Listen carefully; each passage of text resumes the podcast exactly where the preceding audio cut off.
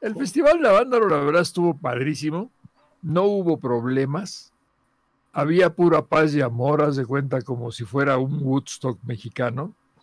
No hubo peleas, no hubo este, policía, no había policía en ningún lado. O sea, eso de que hubo redar, no es cierto. Ya que vendían droga, no es cierto. O sea, no es cierto. En ningún lado vendían nada. Lo único que, que podías comprar eran cervezas, refrescos, agua en las mismas tiendas de Avándaro, del pueblo de Avándaro. No, pues no nos trabamos. ¿Ya estás, Miki? Perdón. Te trabaste tú. eh, sí, sí, me salí por temas, eh, pues, un poquito más personales. Pero. Pero ¿por qué hablas como, como puñetas, güey? ¿Por qué, por, por- ¿Perdón? por qué hablas así, güey? Porque tengo la voz de Pepe Panda, güey. Bueno, buenas noches a todos, todas, todes que ven este esta tercera emisión. Sí, es la tercera, ¿no, Emanuel? Sí. Es tu programa, tú este dinos. podcast nada virtual. es mi programa y no sé, es que real- realmente apenas me estoy acostumbrando A ver cómo se llama, Rey. De hecho, todavía, todavía sigo escribiendo. Oye, sí, es- es- eso es, algo que, este, que, que pasaba muy recurrentemente en la- cuando estábamos en la primaria, anotaba la fecha y ya era otro año y ponías todavía el año pasado. Era, Siempre pasaba, güey. Siempre Güey. pasaba. O lo de, pasa. o lo de, o lo de anota este, tu nombre, pero primero te pidieron el, el apellido y después el nombre y escribías todo el nombre en el apellido, güey. O, o como las, o como las fallas de, de la monografía, o sea, cuando comprabas la, la, la biografía de, y que la pegabas.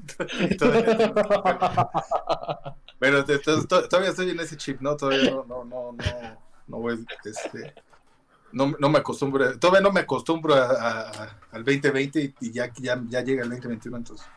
Pero, pero sí, bueno, seguimos con este formato, como pueden ver, de la- de- desde casa. La- el, el primer podcast sí teníamos e- ese set que improvisamos ahí en casa de Ma, pero este, pero digo, semáforo rojo, no se pueden juntar. Bueno, sí hemos tenido que hacer algunas cosas, pero al aire libre. ¿no? Entonces, y de hecho vamos a hacer unas cosas ahorita al aire libre. Entonces, chequen nuestras historias para que vean qué, qué se, qué se avecina en, en cuanto a la trayectoria de Random Bay, cómo vamos a empezar este 2021. Y bueno, antes que nada, como ya sabíamos, era la, la tradición o lo que intentamos hacer de, de, este, de sacar a- algún refrigerio o algo de, de nuestra querida Lonchevan. Que, a ver, enseñen chicos Lonchevan. Al lonche van.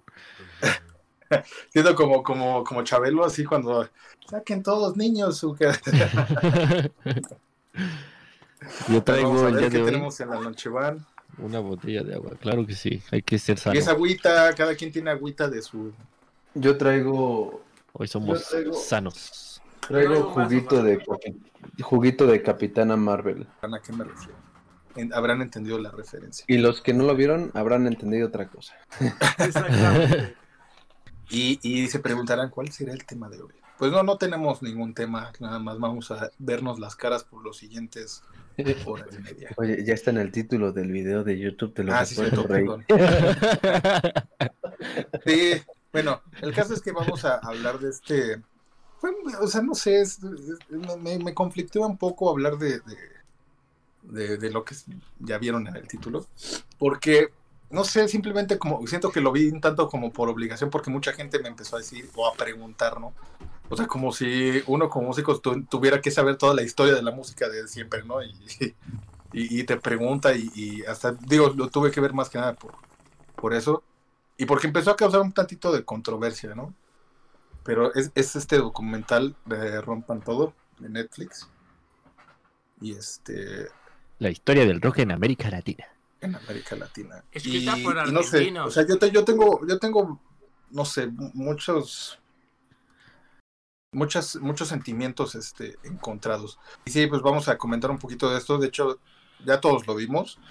Fue como nuestra tarea para este, para hacer este podcast, excepto adivinen quién. Santi. Adivinen quién. Tenían Sí que- lo vi, sí lo vi. tenían, tenían que acusarlo a fuerza, ¿no? Pero es que sí lo vi. O sea, me, mira, me faltaron dos capítulos, pero ya me lo sé. Porque pues, muchas personas lo vieron, que conozco y ya me contaron. Porque leí el Sí. libro, ¿no? Y estaba más chido el libro que la el libro estaba más chido, güey. Pero todo en orden. Estoy empapado. A ver, cabrón. Entonces, pues no sé. Y vamos a seguir un poquito la, la dinámica de la vez pasada. Vamos a ir como comentando por, por, por integrante. Este. Y digo, vamos a ir sacando cosas. Mira, yo siento. O sea, el documental está bueno, creo.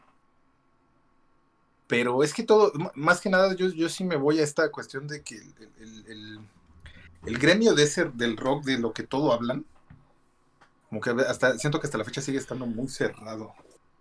O sea, siento que igual, y, y creo que es válido, hay una crítica que está, está muy fuerte desde, o sea, que muchos medios están sacando muchos este, reviews sobre que faltaron muchas, mu- muchas figuras. Y creo que sí es, es, es una cuestión importante. Creo que lo coméntalo tú qué piensas, Emma Rockstar. Bueno, pues primero, pues imagínate que tengas que mencionar a todos, ¿no? Bueno, a, a mí sí me gustó el documental. O sea, siempre vas a tener que recortar, hay que considerar que es una producción argentina y sí se centra muchísimo como en el lado de... de- Se puede notar incluso un poco de protagonismo de Gustavo de Gustavo Santaolalla. Tanto Laya. Sí, eso, eso fue una crítica de las más grandes, ¿no? O sea, ahí, y, y- y eso Pero yo creo pues que sí es, incluso hasta lo es entiendo un poco porque pres- su propia historia, creo yo, ¿no? O sea, Exactamente, o sea, eso lo, lo comprendo y por eso mismo digo, pues entonces tú desde México haz tu propio documental, ¿no? Pues sí, Si hagámoslo, darle énfasis. Hagámoslo y ahora sí metemos a Panda porque... Este... mira, y deja tú a Panda, mira, porque yo sé que Panda es mi banda favorita de todo lo que fue la... Lo que llaman en el último capítulo que Mikis no vio, pero la, la montada regia, o no me acuerdo cómo se llama, pero bueno. Pues la invasión regia, vamos a decirle aquí, ¿no? Y, y pues fueron, bueno, y más que regia, fueron de bandas del norte, ¿no? Porque eh, División Minúscula, por ejemplo, considero que viene en esa, en esa, en esa ola de, de bandas. Y Plastilina Mosh también. Plastilina Mosh. Sí la mencionan, pero A- sí, sí lo ajá, mencionan. a, a Plastilina Mosh sí los mencionan, pero a Panda, a Panda de plano no lo mencionan. Y yo creo que yo creo que tiene que ver con que José Madero tiene. ¿Crees que haya sido intencional? ¿Crees que No. haya habido así como una... Yo creo que no es de ese grupo. Yo creo que no es de ese. Yo creo que no es su grupo. Y aparte todo amigos. triste, o sea, viendo, viendo hacia abajo así como, no, no creo. No, no, No, no. es que Es que tampoco fue el único proyecto que no mencionaron, güey. O sea, hay, hay varios que neta no mencionaron. No, no solo es Panda, es- son un chingo de, de proyectos A ver, que fueron pioneros otro que en- no en mencionaron.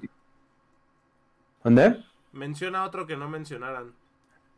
Shakira, güey. O sea, Shakira empezó Pero es- siendo, eh, o sea, te empezó Pero- siendo lo que, lo que, lo que era. O sea, por ejemplo, yo lo que veía mucho era que Pero dicen, y si Shakira Residente no no dejó la mencionaran. no, no, no, no. O sea, decían como, ¿por qué mencionan a Residente, güey? ¿Por qué mencionan a, a, a este, a Fermín Cuarto, no? De hecho, Sí. yo es algo que quería comentar, no sé si comentarlo ahorita o lo dejo para el rato, pero sí, o sea, son, son varios. Está, incluso, eh, o sea, vam- vamos a poner así, Moderato, este, Porter, que creo que son bandas que influyen un poquito más en, pues en la juventud actual, pero creo que se basan mucho en lo que es de, lo, de los 60, 50 a los 2000, a los 90, vamos a ponerlo así. Porque como que las bandas desde el 2000 para adelante no las tocaron mucho. Es que eso es precisamente a lo que yo voy. es- sí, sí, es de los no- 97, 98 más o menos. Es que precisamente ese, ese es lo que yo, con lo que empezaba hace rato, ¿no? Que siento que es muy hermético, o sea, toda esta actitud de, de, ay, no, eso no es rock, eso no Ajá. es... Y, y, y, y te voy a ser honesto, o sea, con un poquito yendo, porque sabía que, que, que es- a esto, a esto me iba a, a- a salir con Emma, ¿no? Eh, eh, digo, todos aquí saben, bueno, por lo menos mis compañeros de grupo, que a mí no me gusta Panda. Solo hay una canción que me gusta, pero no me gusta Panda. ¿Cuál, cuál? Sin Está embargo, malito, está yo malito de su también cabeza. opino que sí es un referente muy fuerte del, del rock en México. ¿Cuál es la O sea, canción que te gusta, amigo? Solo a tercera. Solo terceros. Solo a terceros. sí. ¿No lo sabías? Y, y concuerdo, ¿eh? Concuerdo en que sí, Panda sí es un. re- o sea, nos guste o no, a quien le guste o quien le. Sí es un referente fuerte. O sea, con las controversias que haya habido, con todo eso, o sea, ok. Sin embargo, o sea, sí fue. O sea, sí importan un sonido. Sí, sí. Ok, Sí, yo, yo sí quiero, fue, yo sea, sí quiero tenía un- un preguntarles fan- algo de ese tema. Así que con respecto a ese tema, antes de que, antes de que lo digas tú. Eh, estaba viendo que hu- hubo dos creadores de Batman. Uno de ellos es el que- Bob Kane, que es el más conocido, y el otro se apellida Finger, no me acuerdo de su nombre. Y David Finger, creo que se llama. Y este, el, el vato, el- lo la cuestión es que Bob Kane no, no le dio créditos hasta 2015 a, a este sujeto Finger y este sujeto murió en los 70s. Entonces dicen que no hay perdón para Bob Kane. Y luego mi hermano me mandó un meme que decía eh, se robaron canciones de My Chemical Romance, Fall Out Boys, eh, Green Day y abajo una foto de Panda que decía el PRI robó más, ¿no? Entonces, este entonces me, me dio risa y lo que pensé es y Panda ya no tiene perdón por eso, o sea, porque mira, la verdad yo voy a ser bien sincero, yo no sé qué haya pasado por la por la mente de José Madero cuando tradujo esas canciones, yo como su admirador eh, y yo creo, o sea, yo voy a suponer que el güey creyó que nunca en la vida nadie se iba a dar cuenta y, y lo hizo así como algo cotorro y se le salió de las Nada más rápido. Como su admirador y futuro director de su documental biográfico, ¿no? No creo, no creo. ¿Le harías, ¿Le harías un documental solo a Panda? Nada más para echarle No, cara a los de... le- sí. Le Sí, haría, un- güey. le, haría un- no, le haría una película acá a Pepe Panda, güey. O sea, para Panda, güey. Así, le haría ¿Y sería, película- serías tú, Pepe, o...? o- Sí, ¿por qué? Porque, porque es mi peli, güey. Sí, sin problema. No, pero aparte lo, lo- lo tengo. Creo que no lo haría porque creo que no es un personaje con el que podría mucho, porque es un personaje que me desespera mucho. Yo, yo lo tengo bien estudiado a Pepe porque la verdad lo consumo mucho en todos los formatos. He visto todas sus entrevistas. Eh, sí soy un fan activo de ese güey. Y parte de ser fan activo es darme cuenta de que el sujeto no me cae bien como tal. O sea, es un sujeto al que admiro su trabajo y toda la onda, pero por ejemplo yo en su podcast hay muchas veces en las que me quiero meter al pinche podcast y decirle, dude, cállate el hocico, estás bien mal, güey. De verdad, o sea, hay, unos momentos, güey, imagínate que el otro día criticó en uno de sus podcasts, eso se lo conté a Miki, que se pinten, que los hombres nos pintemos las uñas. Y yo, ah, cabrón, ¿qué está diciendo este pendejo? Así, o sea, ¿qué está diciendo? Emma, Alema- Emma, sí, ¿no? A Lema se le cayó un ídolo, güey. Sí, Sí. No, porque aparte dije, este güey, ¿de qué está hablando? O sea, no se acuerda que se pintaba las uñas y salía cantando suite en el quirófano, güey. O sea, ¿qué le pasa? Y luego ya mientras, mientras avanza el podcast dice, o sea, bueno, yo me las pintaba, pero de negro, güey. Estos güeyes de colores. Así con su pinche este, acento. ¿Qué diferencia hay, güey? ¿Qué, qué pinche Pero así- diferencia hay de un...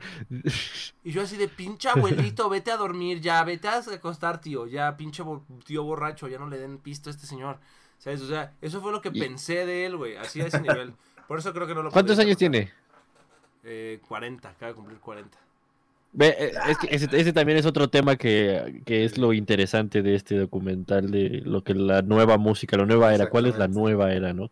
Pero bueno, eso... Pero fíjate que es, eso no- Terminemos con Panda. es extraño, es es extraño, a, a mí no sé, me da un no sé qué, te voy a decir por qué, porque, porque no sé si ustedes llegaron a ver el de Gimme the Power, el de, Sí, que era claro. de Molotov. Sí, sí, hago. No lo vi. A mí se me hizo una, o sea, algo así como pues, la versión larga este de, de Rompan Todos de ese. Obviamente aquí ese se centra, pues obviamente en Es que México, pero digamos el formato y todo eso, Ajá. a mí se me hace igual, o sea, estaban los mismos, está el de eh, Botellita de Jerez, este, o sea, salen los casi los mismos de los que salieron en el documental de, de- de Rompan Todo, los mismos referentes. Aquí, por ejemplo, tal vez metieron a, a Zoé, ¿no? Y- Metieron a bastantes metieron artistas, o sea, sí, Ah, sí, sí, sí sí hubo una otro, gran oh, pero, pero yo me refiero de aquí. Yo me refiero de aquí, de México. Pero siento que al final, pues casi salieron, o sea, como que lo siguen siendo como los, o sea, los estos, sale Enrique Guzmán, este Pues sí, y, pero no mames, eso y- tiene casi un siglo, güey. Ah, es cierto. Pero sí, O güey. sea, es el mismo formato. y es lo que no me 50. gusta, porque, o sea, como si ahí como si en algún punto en México se acabó el rock. O sea, y en- luego en- llegó, luego llegó eso es lo León que no- Larregui, ¿no? Ajá, y también lo que no me gusta es que, o sea, como que dicen, ¿quién va a ser la siguiente gran banda, no? O sea, como que te dan eso. En el de Molotov también- también, o sea, que te dejan así como, ¿y quién va a ser la, la siguiente gran banda que va a transgreder y va a... a- Oye, pero por tampoco sale, tampoco sale Maná en, en el, en el desmadre de, de Molotov, ahorita que me... Ah, en el, en. Molotov no.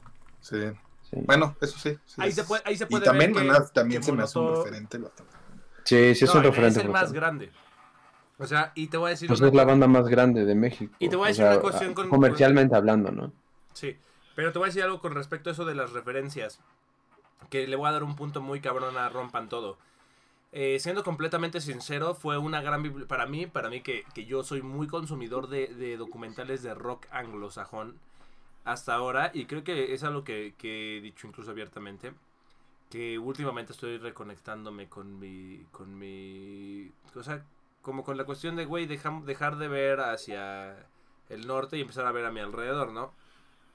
Porque muchas veces este pedo de, de las, de, estar tan bombardeado por medios eh, gringos o hollywoodenses o lo que quieras, o anglosajones, te, te nubla un poquito la visión de lo que tienes enfrente. Entonces, eh, de repente, después de ver cientos de documentales, porque me atrevo a decir que he visto cientos de documentales sobre, entre documentales de Metallica, que he visto cientos de horas de documentales de Metallica eh, y de, eh, de Queen, de la historia del rock, me aventé todo, toda la saga de las siete, eh, las siete décadas del rock and roll y toda la onda, todo tiene que ver con rock gringo, güey. Y rock, y rock británico y a lo mucho ACDC que vienen de Australia, ¿no? Pero de verdad, todo en inglés. Entonces de repente llega esto que son un montón de bandas que conozco, pero que en realidad me doy cuenta que no conozco.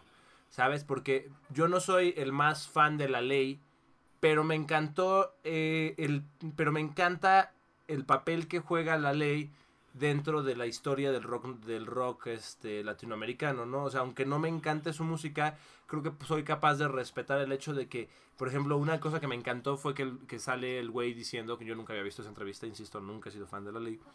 Diciendo yo, a mí no me interesaba las morrillas y el, la fiesta y el alcohol, yo lo que quería era ser el centro de atención, ¿no?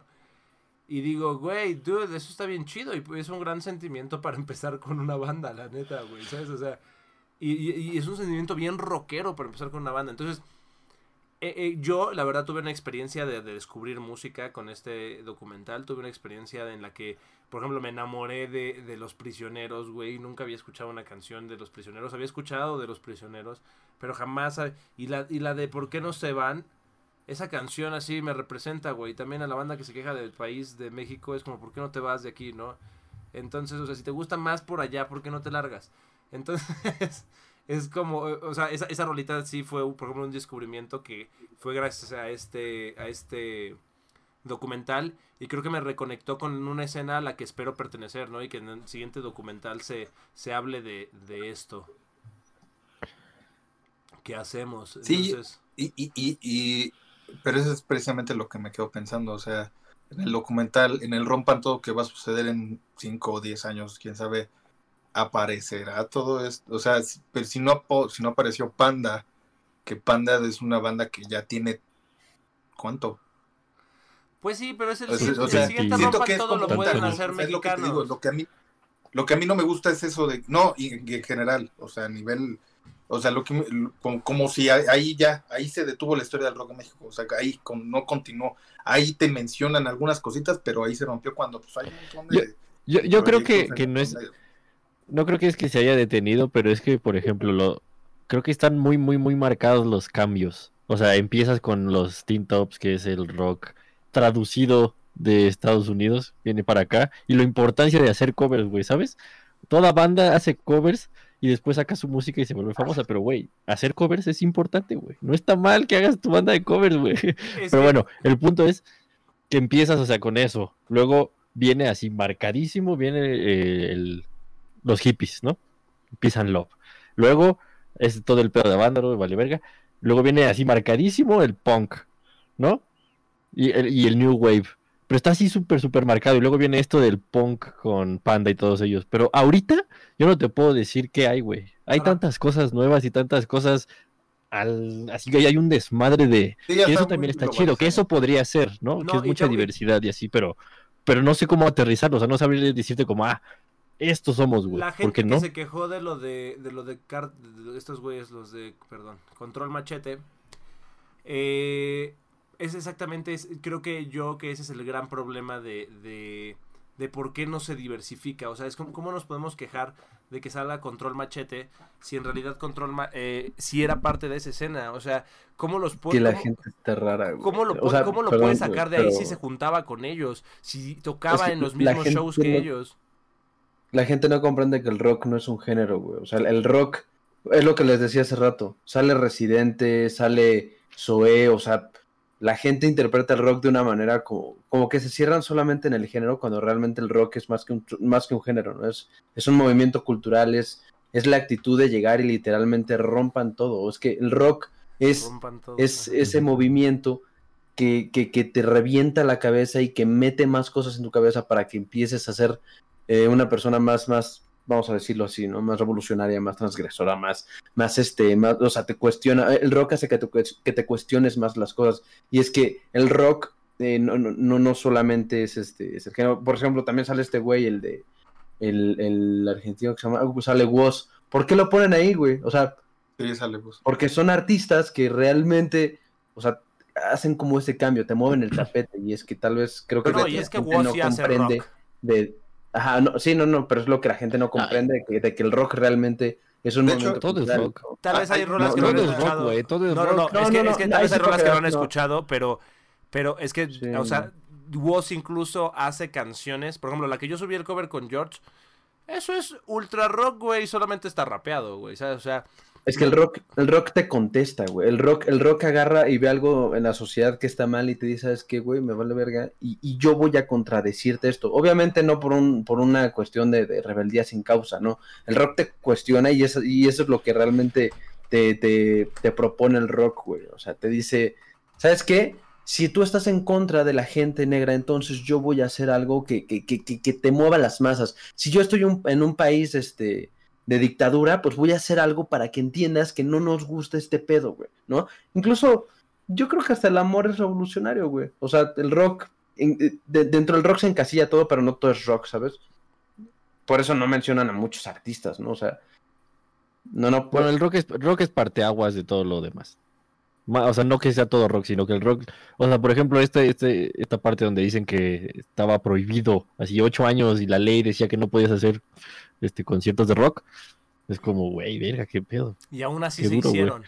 Eh, eh, lo- yo creo, Ajá, yo que lo hicieron. interesante de esto es cómo siempre sobrevivió ante todo, ¿no? Y, y, y- y cómo cambió. A mí me encantó el documental porque sí, sí me hizo. eh, por ejemplo, hay una banda que, que yo creo que puso en la mapa el documental que yo tenía tal en la vez. mapa. En, dije en la mapa. En el mapa. Yo creo que, pu- yo creo que En puso en el. eh, cállate, pendeja. Este, yo La creo que. mate. Yo creo que una banda que yo creo que una banda que puso en el, en el mapa eh, este documental fueron eh, los Psychos que de hecho son como la, el prim- la primera banda de punk, no se le conoce como protopunk. Y yo de hecho así hace unos eh, que será ocho meses em- empezaba esta pandemia y andaba ansioso de, de- de descubrir música, me encontré con los Psychos. Y me pareció algo así que el mundo entero tenía que escuchar. Eh, Subí, de hecho, una historia eh, por esos tiempos con la estación, con la estación del tren, que es una canción de así que hay que de- que te- hay que derribar la estación del tren, muy cagada, güey, muy buena. Y me dio mucho gusto de que, por ejemplo, ahora con este documental tenga esa exposición, ¿no? Y vi que sí le subió los... lo- tenían 16 mil oyentes mensuales, güey. Sí le subió los, los oyentes este, este, este Qué documental. chido. Sí, sí, eso que ni que, eso por ejemplo, sí, sí lo, es, es una bondad el hecho de la divulgación, ¿no? De, de que había algo atrás, ¿no? O sea, digo, no, no, no quisiera mencionar así como de que no, no todo es reggaetón y todo así, digo, es, es- está chido, ¿no? También, pero, pero sí hay una historia, ¿no? O sea, hay más, hay otras cosas, ¿no? Y creo que también eso hace que, expongas hasta la- las escenas más que pueden considerarse, es que no, no, no sé si son marginales, o que no, no son tan populares hoy en día, ¿no? Pero, por ejemplo, Maná es rock, en una palabra. Sí, yo digo que sí. Sí, sí, sí es. Sí, sí, sí, sí. es. A huevo que es Sí, rock, porque, y o es sea- un rock bien fino.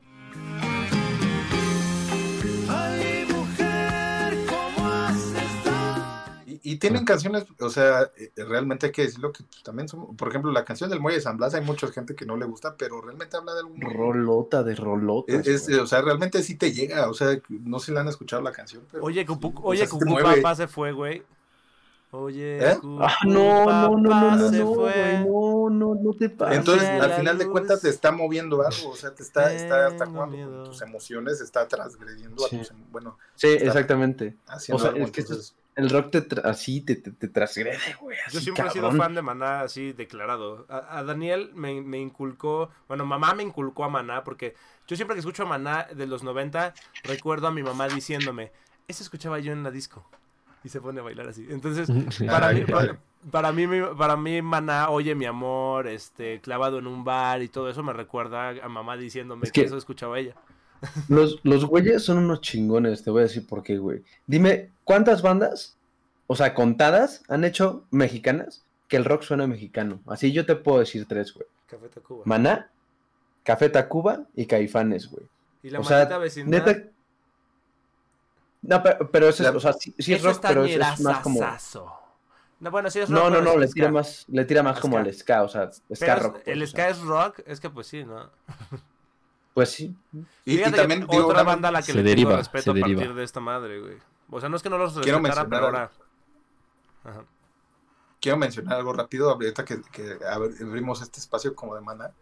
Este, hay un in- ingeniero con el que trabajamos, que es este, um, Ah, el Neo. el Neo. El- un saludo si nos ve, si no, pues nos, nos ha contado, aparte está súper chavo y, y sabe mucho y, y es igual muy bueno en lo que hace. Y nos, eh, o sea, él, él en su experiencia llegó a trabajar ciertas cosas con, o sea, ser requerido en el staff de audio de Mana y lo que nos comenta, o sea, para que la gente sepa que, o sea, no, no, no solamente ir y pararse ya, ¿no? Por ejemplo, nos dice que es, o sea, es un soundcheck de un día antes. O sea, van a- y, y, y Fer y, y todo el equipo van a todas las locaciones, o sea, todos los espacios grandes donde, y tienen que checar el audio, y si en un punto no suena, o sea, tienen que seguir tocando hasta que en todos los puntos del- de la arena o del estadio en donde estén, este, suene bien. Y eso, digo, cuando uno se dedica a esto, sabe que, que- que eso tiene mucho valor, ¿no? Y más cuando estás, cuando estás ya en un nivel pues, ya más alto, ¿no? Porque bien podrías dejarlo, o sea, bien podrías, ah, pues que alguien más se encargue, ¿no? Pero que ellos mismos vayan y digan, o sea, tenemos que checar, yo tengo que checar con mis propios oídos, que también se escucha, para darle esa calidad a la gente que está, que está pagando y que está consumiéndote, ¿no? Y Ese bueno, es el compromiso de tu arte, güey. No, y se nota, O sea, es que... Y, y- y está cabrón, güey, porque creo que muchos artistas igual tienen como la, la capacidad monetaria de poder agarrar y decirle a alguien, güey, te pago para que tú determines qué es lo que me conviene a mí, ¿no? Pero creo que pocos artistas realmente se toman el tiempo de, porque literalmente es una inversión de tiempo, o sea, tú llegas a un lugar y creo que los, los, los rockstars suelen, suelen ir y, y pasarla cool y bla, bla, bla, bla, pero creo que pocos músicos realmente se comprometen con el arte y dicen, güey, ¿sabes qué? Voy a dedicar un día entero previo a mi show para, para ver cómo, cómo suena este pedo, ¿no? O sea, y no, yo no sabía eso. Creo que es algo bastante digno de admirar de ese, de ese proyecto. güey. ¿Sabes quién? ¿Sabes quién?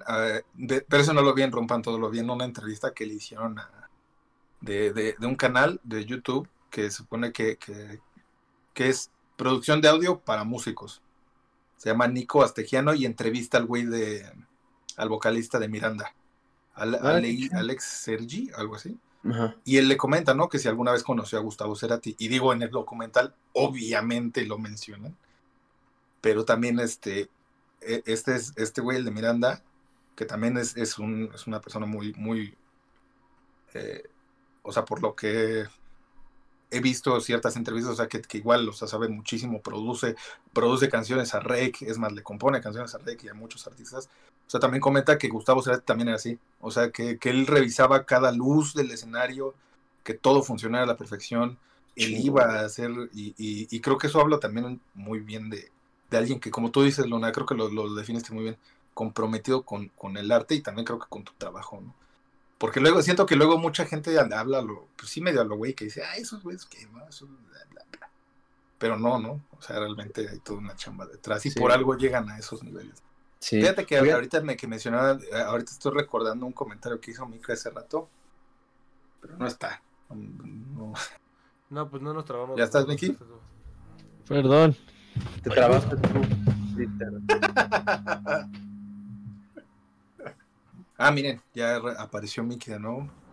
Perdón. Fuerte de magia. Bueno, este, y, y iba a comentar algo que, que, que Mickey dijo hace, hace unos momentos y, y no sé, me, me hizo algo, me, me- me hizo así como una sinapsis, pero esto de la importancia de los covers, ¿no? Porque mucha gente ahorita es puta, si está satanizado. Y digo, hasta cierto punto, también como que solo vivir en eso sí está como un tanto raro. Ya No en la actualidad. Sí, No ya en la actualidad, ¿no? Pero, pero por ejemplo, en, en el documental, pues digo, empiezan a, empezaron a, a- a traducir las canciones de, de, este, de Elvis, de etcétera, ¿no? Entonces, digo, eh, pi- pienso, y no sé cómo lo ven, en, en el hecho en el, el cover que hicimos de Boys with Love, ¿no? Entonces digo, ay, qué padre, ¿no? O sea, haber, haber hecho, o sea, porque fue una, fue toda una experiencia, ¿no? Y ahorita ya es más multicultural, ya no es una banda gringa, sino es un proyecto de otro país, y fue todo un reto, no sé, o sea, como que Porque aparte y- sí se siente nuestra, ¿no? O sea, así como dice... Sí, Así como yo, claro. Sí. así como ellos dicen que, porque mira, voy a ser sincero y sí quiero comentar algo al respecto de eso. La verdad sí tienen otro sabor las canciones. O sea, ya siendo Sí, lo más imparcial, imparciales posibles y no por seguirle echando, esto no es porra para el documental, esto es porra para el hecho de que pues también crecí, eh, muchas canciones no las conocía en inglés, las conocí en español y cuando las escuché en, en inglés dije, están cool, qué chido que esa sea el original, pero la que está en español tiene mucho de, de, pues, de mi cultura, ¿no? Tiene mucho Sí, chiste, güey.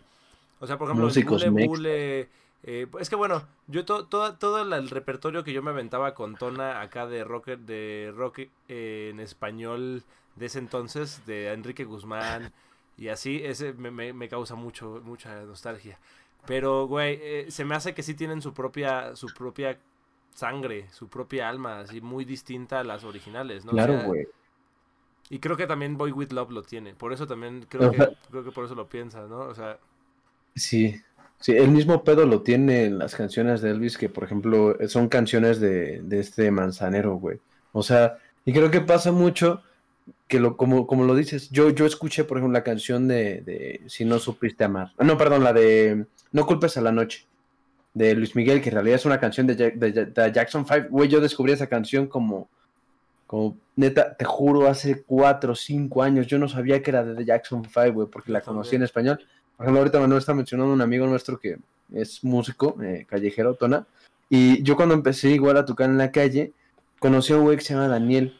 Y tocaba canciones, este, las canciones de The Beatles, pero en español. Y a veces sacaba como mucho de el donde le decía, ándale, ajá. Le decía, oye, ¿por qué, por qué, por qué las tocas en español, no? O sea, y me decías que siempre, siempre desde que soy niño había escuchado estas canciones y a veces como que sí. Así sí, las tocaba con Tona. Tona. Tona no se las sabía en inglés. O sea, Tona se las ¿A aprendió después en Yo, inglés. yo no sabía eso. Qué, lo, qué Da- loquísimo. eh, Tona, Dani y el otro güey Gil, el que tocaba en los teclados, eh, al principio iban ellos, antes de los amplificadores, ellos iban así con una melódica. eh, Tona iba nada más con un pandero en la pierna. Ahora trae toda una batería completa, güey.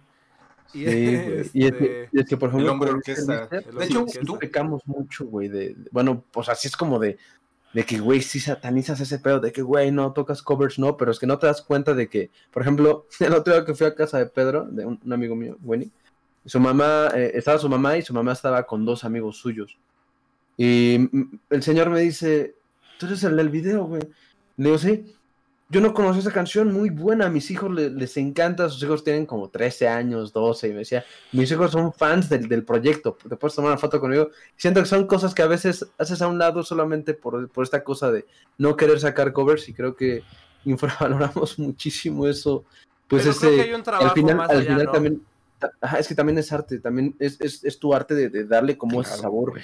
mexa, güey. O sea, Ahora que- esta canción de, de Y la amo, de, que es la versión en español de And I Love Her, suena como a balada, eh, como, como a balada de, de mexa, ¿sabes? Su- Suena como si hubiera sido compuesta por, por este, por Jorge Negrete o algo así, y es que te da esa vibra, ¿sabes? A ver, quítenle lo del robo. A ver, quítenle lo del robo. Porque qu- quítenle que no dijo que, que así iba a ser, ¿no? Y nosotros Ahí va. a Hacer la. ¿Qué, qué mérito? qué- qué- cuál, cuál es el mérito?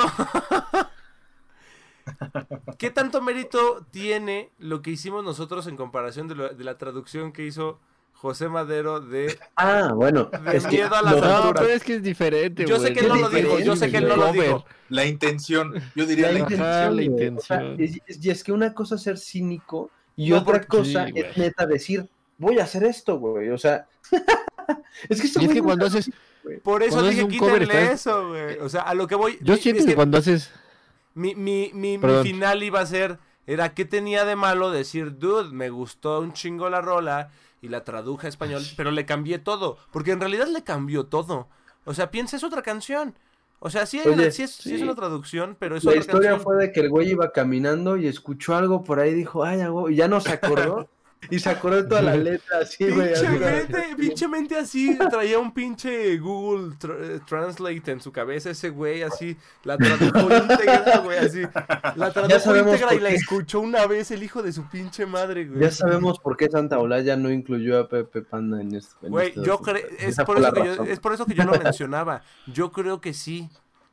O sea, siéndote sincero, yo creo que ya no llegó ahí. Yo dijo, esos pinches chamacos ya que chinguen a su- Sí, eh, porque sí son chamacos, parecen men, güey. No, para el Santo Bueno, Olaya pero sí, güey. Sí, claro.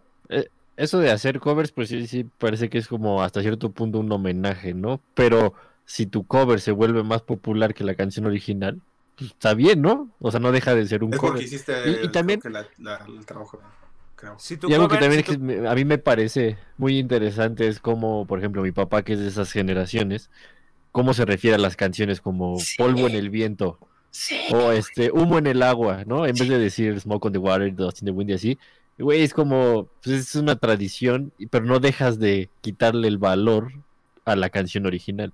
Y mi Exacto. papá es una banda, güey. como el Universal, Güey, no, no, no, no, no, el es que justo Studio, eso, ¿no? justo eso quería tocar ahorita que, que Lister nos iba a preguntar como de uno por uno, porque aquí, ah, chicos, en este momento tenemos a- a- al hijo de, de uno de los músicos que vivió esa, esa época, o sea, neta, neta, es Fue a un honor, es Estuvo un honor. No mames. es un honor. ¿Tu papá fue a Vándaro? A Mi ver, papá fue párate. a Vándaro, sí. A ver, párate y dile que venga a contar. Ve, párate, despiértalo y que venga, güey. Que, Sí, está- ya que está diga, dormido. que nada más que les diga, si estuve en Avándaro. ¿Ya está, ya dormido? ¿Ya está dormido? Es- No, está despierto.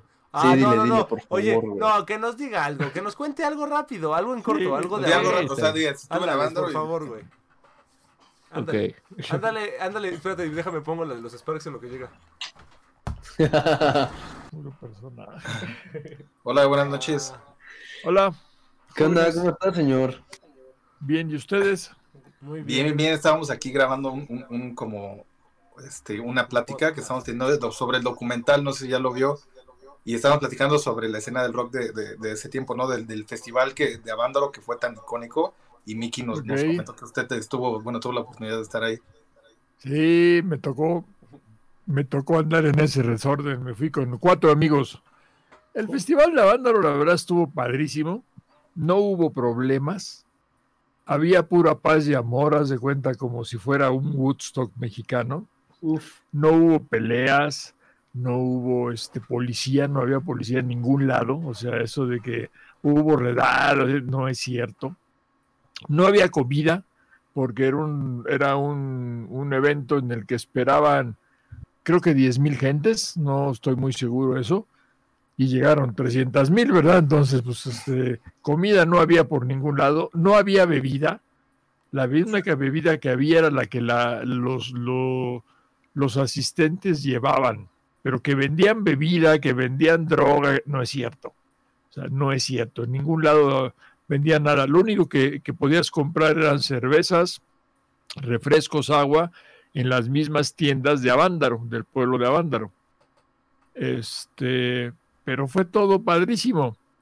Por supuesto, el escenario, pues era un escenario que no esperaba tanta gente, entonces no cumplía las normas de, de sonido y de visión de, de- de iluminación, pero pues tú llegabas, yo llegué a estar, que sería a unos 20 metros del escenario, y se oía muy bien, se oía padrísimo y todo.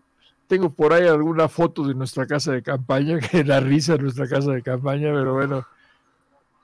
Y eso, este, mucha gente imitando al evento de banda de Woodstock, que pusieron este, desnudos, gente desnuda, gente que se metía a bañar este, al río ahí, al río que había.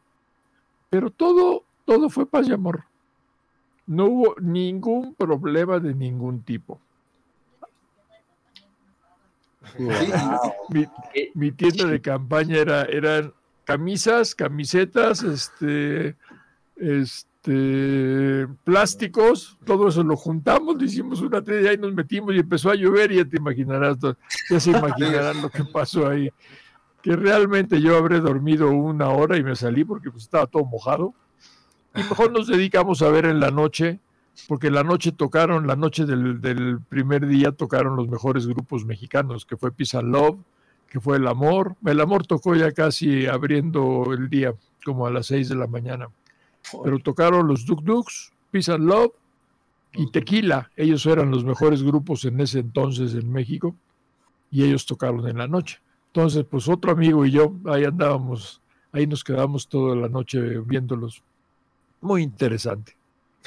Qué increíble. porque fue, un evento muy único, ¿no? Que, creo que no ha, tenido así algo similar. Digo, lo, creo que lo más cercano que se podría decir es el Vive Latino, tal vez. Pero así al grado de, la, de acampar, de, de, todo eso que se vivió y que todo lo que nos comenta, creo que sí nunca ha habido otro. otro no, porque el Vive Latino, el Vive Latino tiene todas las comodidades, tiene baños, tiene este tiene lugares a donde descansar, a donde sentarte, tiene donde compres comida, chupe, todo. Aquí no, aquí no había nada. Aquí llegabas al campo y búscate un espacio y ahí te sientas y la gente respetaba tu espacio. Es el tuyo, sale, yo me siento a un ladito y vámonos. Es que será wow. Así, haz, de cuenta Woodstock, igualito que Woodstock, pero con menos gente. No sé. Pero igualito. Igualito, fue una, una locura muy buena experiencia. Nosotros llegamos, nos fuimos en camión, llegamos y caminamos un rato y de regreso yo tuve mucha suerte porque uno de los amigos que iba conmigo cuando su tío se enteró, Julio, Julio Vega, el, actor, que ya en paz descanse, cuando su tío se enteró el desorden que había allá, que, que, que decían en todos los este, periódicos, se fue en su coche y lo localizó porque no había celulares ni había nada de eso. Y este, yo no sé qué pasó, pero lo localizó y nos regresamos con el tío y entonces ya llegamos a todo dar a México en coche. Pero era un desorden, no había coches, no había camiones, no había nada. Era caminar, quién sabe, de repente lo vimos al tío, oye, ahí está el tío, y súbete al coche. ¿Cómo lograban eso, no? O sea... tenía en ese entonces? Estuvo muy bueno, estuvo muy bueno. Sí, fue una experiencia muy padre, no se me olvida. ¿Cuántos años Por está la casa de campaña, si le quieren tomar, ¿me quieres tomar una foto para que le enseñen? Esa es la única foto que tengo de Abandaro. Las otras, quién sabe dónde quedaron. Oh, qué lástima. Oh, ¿Me, escuchan? Bueno, bueno. Sí, sí te escuchamos. Pregunta. Ah, eh, ¿Cuántos años tenía? ¿Cuántos años tenía yo? El festival de ese Avándaro fue 71.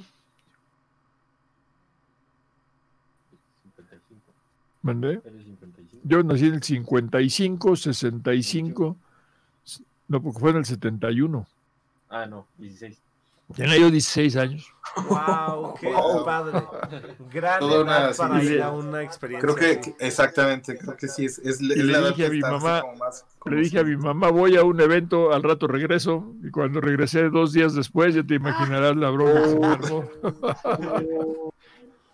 Eso sí era la vida del rock, ¿no? O sea, eso sí era...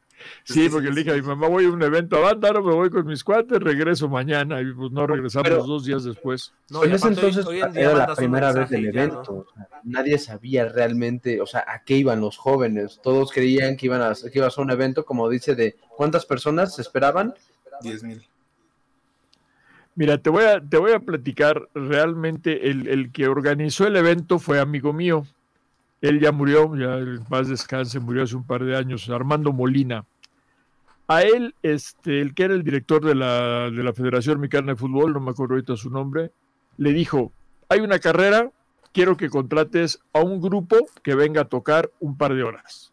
Sale, ¿cuánto dinero hay? 25 mil pesos. Órale. Entonces, Javier Batis, conocen a Javier Batis, ¿no han oído hablar de Javier Batis? Javier Batis le dijo a Armando, dame, dame los 25 mil pesos y yo toco solo. Y Armando dijo, no, necesito que vayan dos grupos.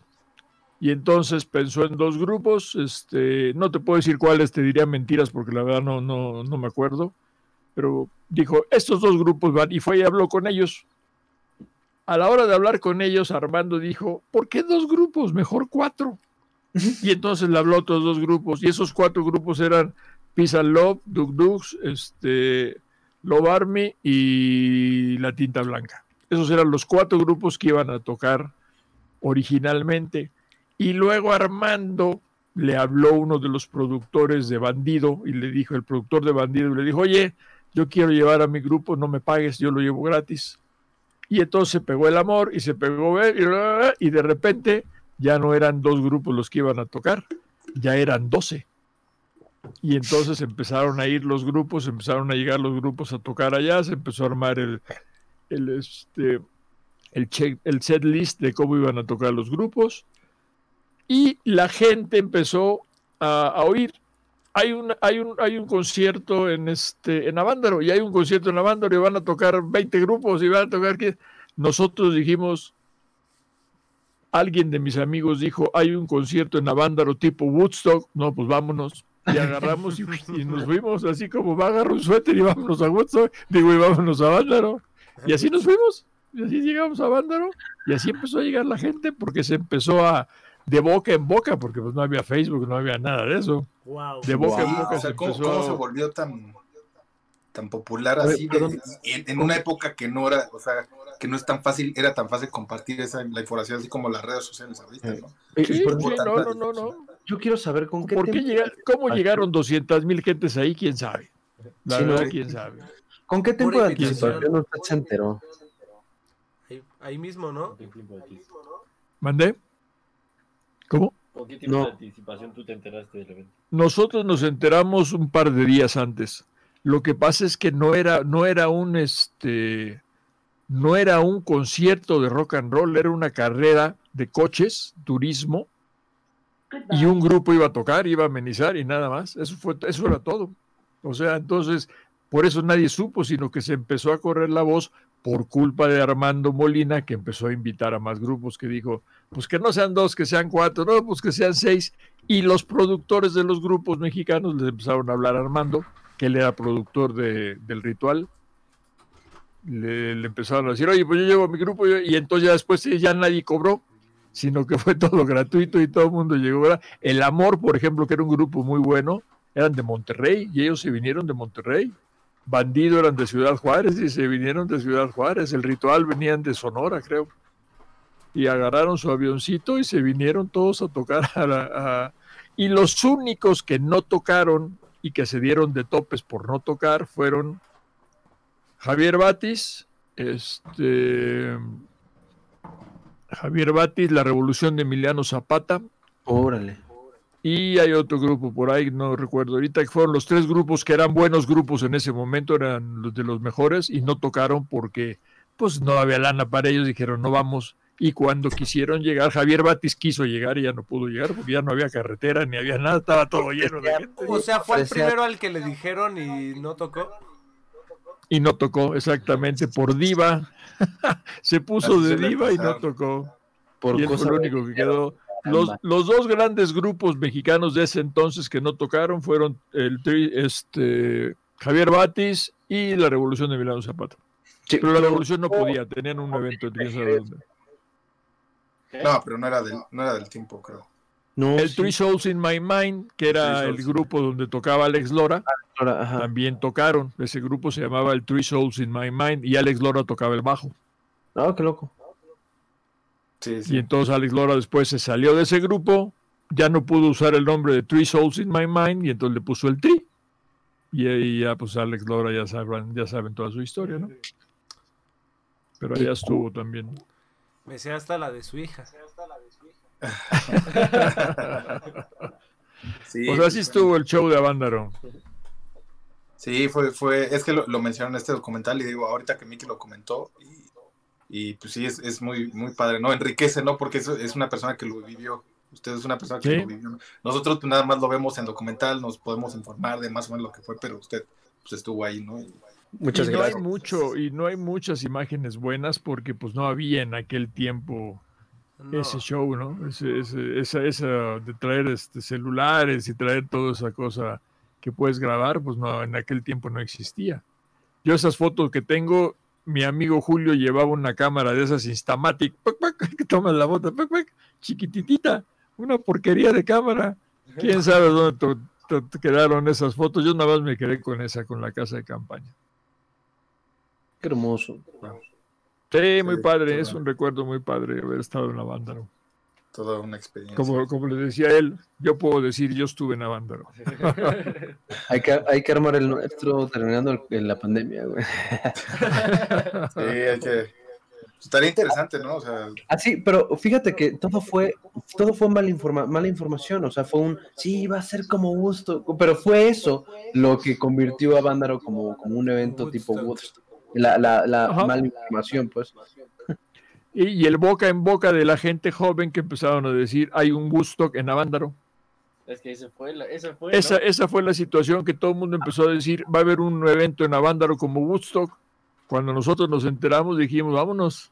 Y nos fuimos. Oh, entonces estaba muy cañón. E- Eso, eso simplemente fue, y de hecho se nota en, incluso en el documental. Eh, mencionan que después de eso fue cuando el gobierno se dio cuenta del poder de convocatoria que tenía el movimiento del rock and roll, ¿no? Y los cancelan, cara. y que sí, que de ahí hubo un, un gran periodo. De ahí, no- de ahí surgió lo que le llaman los famosos hoyos funk, Sí. en donde empezaron a tocar los grupos porque ya no había lugares a donde tocar. Sí, sí, sí. pues. Es una bendición. Bueno, ya les amigos. Es, es una bendición, es una bendición, la verdad, haber nacido en una época en la que se podía tocar. Ahora no se puede, pero no tiene nada que ver con, con prohibición. con prohibiciones, ¿no? Sí. Bueno, es otro rollo. Al ratito van a volver a poder tocar. Sí, ya, ya, ya enseñamos los shows de nuevo en vivo. Sí, ya le, ya le surge. Sí, a mí también ya me urge. Yo quién sabe si llega ya, pero bueno, No, claro que sí, Claro claro que que sí. Todo el grupo. Sí, bueno, señor. jóvenes, cualquier cosa, pues ahí le preguntan a Miguel. Muchas gracias. Un abrazo. Un abrazo, gracias. Cuídense, cuídense mucho y sana distancia. Claro que sí, nos vemos. Y ese fue el señor Mikis. El Oye, señor pues eso, eh, eso es una gran última sección. eh, eh, Así es como vuelves un podcast interesante. Hay muchos bullets para el inicio del, del, del podcast en YouTube. Sí, como el, el, el, papá de Mickey estuvo en, en Avándaro, ¿no? Review de Rompa. La verdad, detrás de la banda, de la banda. Qué, qué loco. Y, y, por ejemplo, esto es algo que, que, que me llama mucho la atención, porque siento que el rock siempre estuvo con esta, o sea, como que pasa, tiene, siempre está hilado, o sea, en el de, en el de Gimme the Power y en este también, como que el rock y la política siempre tuvo mucho, mucho que ver. Y algo que se me hace interesante es que actualmente no es así. O sea, y no porque no tenga que ser así, simplemente porque creo que ahorita el rock o lo que se escucha es más introspectivo. No sé si lo notan, o sea, Sí, claro, sí, sí, sí, entiendo. o sea, no, no tiene tanto que ver de quéjate del gobierno, más bien quéjate, o sea, de, de las emociones que tú sientes a través de, o sea, tal vez lo social, pero que no, no lo dices explíci- explícitamente lo social, ¿no? Hablan de frustraciones, de cosas que te frustran, de cosas que, que, que, que vives, que, repito, no, te, no es explícitamente, o sea, te dicen es que es alguien allá afuera que está que son expectativas que la gente tiene sobre ti y que por eso te sientes así pero Es más el sea, sentimiento, y- como dices, ajá, exactamente va más al sentimiento y eso se me hace muy interesante de cómo ha evolucionado ese rock que fue muy político o sea muy muy directamente político ahorita que es un rock más introspectivo. Ya no hay, o sea, Eh, pero, y- y yo pero digo dirías que... que- ya no hay rock político. Sí, aún hay, aún hay proyectos que lo son, o sea, y- ¿Cómo y, quién? la- la- las injusticias, las injusticias no se acaban, o sea, Es la, que sí. la inconformidad no Pero se acaba. O sea, nuevo eso que no quiere sea. decir que sea el final, ¿no? Eh, Random B, güey. O sea, en- esperen el primer disco y el segundo y el Pero tercero. realmente, yo creo. real- pero realmente, pero Pero- realmente hay este. Es que creo que no se li- es más general. Yo Pues, no por creo ejemplo, que mira, seamos una yo banda lo muy política, siéndote sincero. Yo lo Ajá. pienso así. No, no, no, creo que no. Pero, por ejemplo, hay muchos proyectos de mujeres que... eh, mujeres feministas que, o sea, hablan de, de estos temas, güey. O sea, que, por ejemplo, el otro día iba platicando con Emma y decíamos como, o sea, ¿qué es el punk, no? ¿Qué es el punk actual? Morritos quejándose de sus privilegios, o sea, morritos hablando desde, desde su privilegio de, respecto a, a lo que sienten socialmente. Que digo, no se, no se menosprecia, pero, pero yo creo que el rock se encuentra eh, todavía ahí, o sea, el, el- el- el pedo político yo creo que lo traen muchas este, artistas mujeres, güey. Y siento yo que, Sí, yo creo pues que sí. ahí están, güey, ahí están. Por ejemplo, estaba viendo igual un video que de, de YouTube que decía, se llamaba No vean el documental de Rompan Todo. Y lo vi, ¿Es de rápido. Alvin? Era, ¿mandé? ¿Es el de Alvin? No, no, era de un vato que sinceramente no recuerdo su nombre.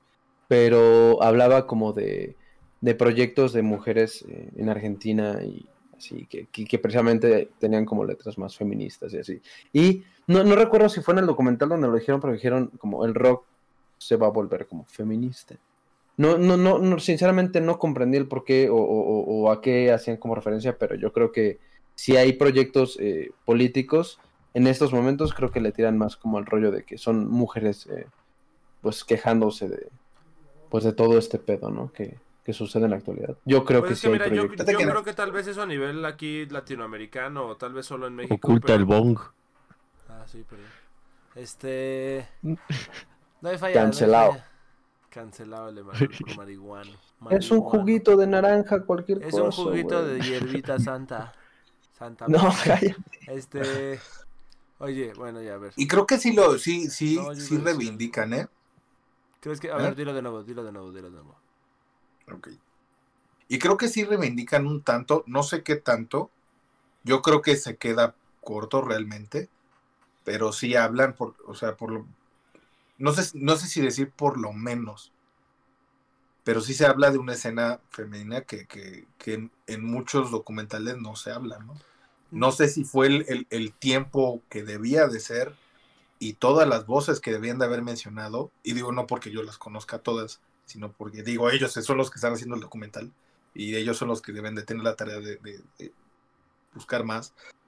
Pero creo que sí es una, un- una cierta bondad el hecho de que mencionan a muchas eh, íconos que incluso yo no, o sea, yo no, no tenía ni idea, precisamente por desconocimiento y por una falta de divulgación de, de, de íconos femeninos dentro del rock, ¿no? Porque Y aparte. mismas dicen, Se, o sea, se oye, el rock eh, Se Ajá. nota que, que era un ambiente muy complicado para, para las mujeres en, la escena del rock. sí, hasta en Lo eso, ¿no? dicen todos. Y por ejemplo, eh, no por mencionarlo, pero es que es mi, es mi referencia eh, al futuro, que es José Madero, que justamente comenta este tema de que si es un Eh, Ya que lo comenté, que le- le- el podcast se llame José Madero, No, güey. no, no, no, no. Pero es que si estamos, si estamos, si estamos hablando de rock y, y estamos hablando de qué fue después y cómo ha ido evolucionando, creo que su testimonio vale la pena, porque de hecho creo que mucha gente se quejó de que faltó su testimonio. Entonces, yo, yo que he visto muchos de sus podcasts, puedo decirte que el güey, por ejemplo, en ese tema del feminismo, sí menciona que si era un... El güey dice, de hecho sí, no sé qué tan bueno o malo sea ese pedo, pero el desmadre de, de, de la música es está plagado de vatos, es lo dice. Dice, es que no, porque justamente, de hecho, él comenta sobre, ¿se acuerdan cuando antes de la, pan- antes de la pandemia, eh, Matty Healy mm, salió una, una noticia que no sé qué tan fuera de contexto haya, est- haya estado, pero que iba a poner en su rider que no va a tocar en festivales donde no haya 50%, eh, Órale. 50% eh, eh, Shows de mujeres Actos- o, o- actos- o ac- pan- actos- femeninos, así lo dijo, actos femeninos. Y de hecho, gracioso porque estaba explorando así, según yo ya había escuchado todos los capítulos del podcast de, de Dos Nombres Comunes, y me topo con este donde hablan de Matty Hill y dije, no, ma, hablan de mi artista favorito en el mundo en, el, en mi podcast. Mi artista favorito habla de otro, de mi otro artista favorito. Exactamente, güey. El y, en, y- el único orden en el que eso puede ser lógico, ¿no? no así, si de pronto me dijeras, güey, Matty Hill y hablo de José Madero, ese día me da un- una embolia. Así, Oh, güey, sí, como- el vato que se robó las canciones de Panda. Oh, sí. No, las No, canciones bueno, de My. Chemical las- Romance. o Sí, sea, cierto, También las de panda, a la verga. Este. bueno, el caso es que, bueno, ves que mencionaba ese, ese, ese rollo. Eh, estaban comentándolo el, el- el tipo sueco con el que tienen el, el podcast y él. Y eh, justamente menciona José Madero de que sí, sí nota eso, de que hay una hay un menor interés y creo que la opinión de ambos es muy valiosa porque estamos hablando de el otro tipo tiene una escuela de música y él te da sus datos. El 27% de sus alumnos son mujeres, solamente el 27. Eso significa que hay un eh, hay un porcentaje mayor de hombres que muestran interés a la música. Entonces, ¿cuál es la cuestión? ¿Hay suficientes actos femeninos o suficiente oferta de actos femeninos en comparación de la oferta de actos masculinos? Y por otro lado, esto e- e- es correspondiente con un negocio porque aquí la cuestión es que creo que que no podemos exigir de un momento a otro eh, eh, que haya igualdad de, de recursos o igualdad de oportunidades, ¿no? Porque eh, si pones un 50-50 estás descompensando todo lo demás. Pero creo, No. que, por, creo, que, creo que, por ejemplo, creo que, por ejemplo, a- realizar un trabajo de difusión mayor, o sea, creo que sí se puede, sí se puede buscar que haya más mujeres en la escena, porque creo que es necesario. Pero tanto así como un 50-50 se me hace ultra radical, porque no estás respondiendo a todo el, a todo el, el, el resto de las necesidades. Yo creo que, yo, porque por ejemplo, lo que dice José Madero eh, es que dice, güey, el vato no conoce de 1975, lamentablemente, porque le haría mucho bien. Este, pero dice, dice, supongo Para que se este robe va- unas de sus canciones. ¿no? Sí, sí, para que, para que, no, ya no hace eso. Este, Para que se- después haya una canción que se llame Estoy enamorado de Jesucristo. Así, pero tipo, mames. tipo con voz de, tipo con voz José de Madero Pepe. lleva Estoy más años haciendo eso. Pero Yo quiero tu cuerpo. Se llama- se llama Padre Nuestro. que estás con alguien más. Algo así, ¿no? Bueno, ok, no, no, no, no lo duden. Bueno, ya. El caso es que el, el güey dice así como, supongo que este vato, Matt Healy, tiene a alguna chica dentro de su banda. Y dice... No, creo que Mm. no. Dice, ah, cabroncito. y dice, pues es cierto, ¿no?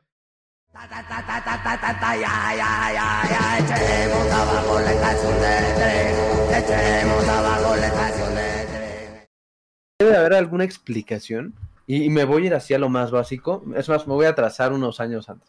The Beatles. Te- y y lo- yo lo voy a ver. sí. Ah, Esos men Creo que, que- güey. Creo que, por ejemplo, este, este pedo de que los vatos tienen esta cuestión masculina de no, no, en, en esos, en esos tiempos, ¿no? De no, como una, como una banda de vatos que hablan de amor y no, no, no, yo, yo qué, ¿no? Y en ese momento, pues obviamente, eh, pues es- es- este pedo, ¿no? Que, que las morras en, en ese tiempo eran más como, como de, güey, quiero escuchar a unos vatos guapos cantando canciones de amor. Y creo que toda la industria siempre le tiró a eso, ¿sabes? Y, por ejemplo, ahorita que, mencionas lo de lo de Matty Healy, yo digo como, es que eh, hemos estado como las bandas siempre han sido consumidas, las bandas de vatos siempre han sido consumidas más eh, por mujeres, pero por esta cuestión de que, de que yo creo que está este pedo de la masculinidad, de, de no querer escuchar a unos vatos hablando de cosas bonitas.